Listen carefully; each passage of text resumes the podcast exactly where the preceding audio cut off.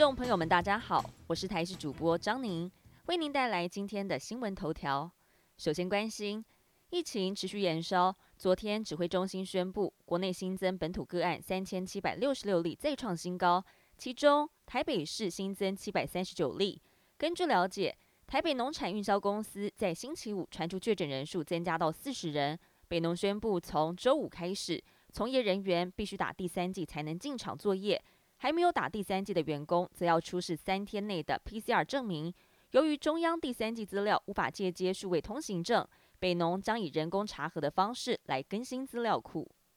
本土疫情屡创新高，中山医学大学附设医院儿童急诊科主任谢宗学根据统计估算，台湾未满十二岁的儿童人数大约两百多万人，在与病毒共存的道路上，至少可能有三十到六十人因病过世。他直言，与病毒共存所受到的冲击绝对是前所未见。而台大儿童医院院长黄立明则直言，虽然说要回到正常生活，但现在的正常生活势必与疫情前是不一样的。民众的确要减少一些不必要的应酬，来确保自身安全。要是想恢复到以前那种四处游走、毫无顾忌的生活，除非有足够好的疫苗与充足的口服药物，社会才有可能不再因为疫情而紧张。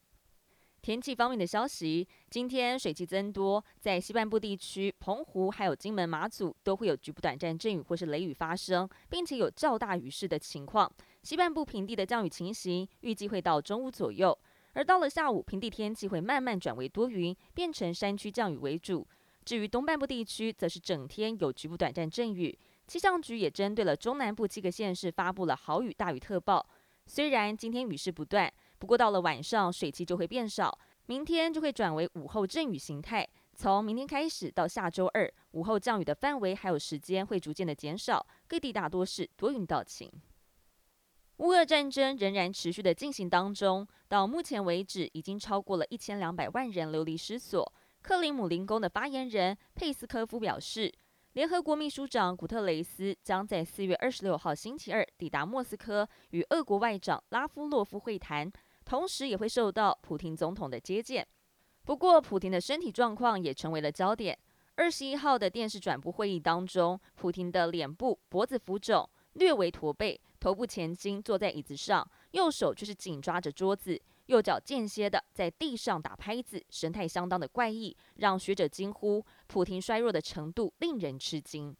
财经方面的消息，联准会主席鲍尔暗示可能会一次升息两码，恐慌指数 VIX。在二十二号暴冲超过了百分之十七，美股涌现大逃杀，标普、纳斯达克指数和费城半导体指数下跌超过了百分之二，道琼报错了将近一千点，成为了二零二零年十月二十八号以来最惨的表现。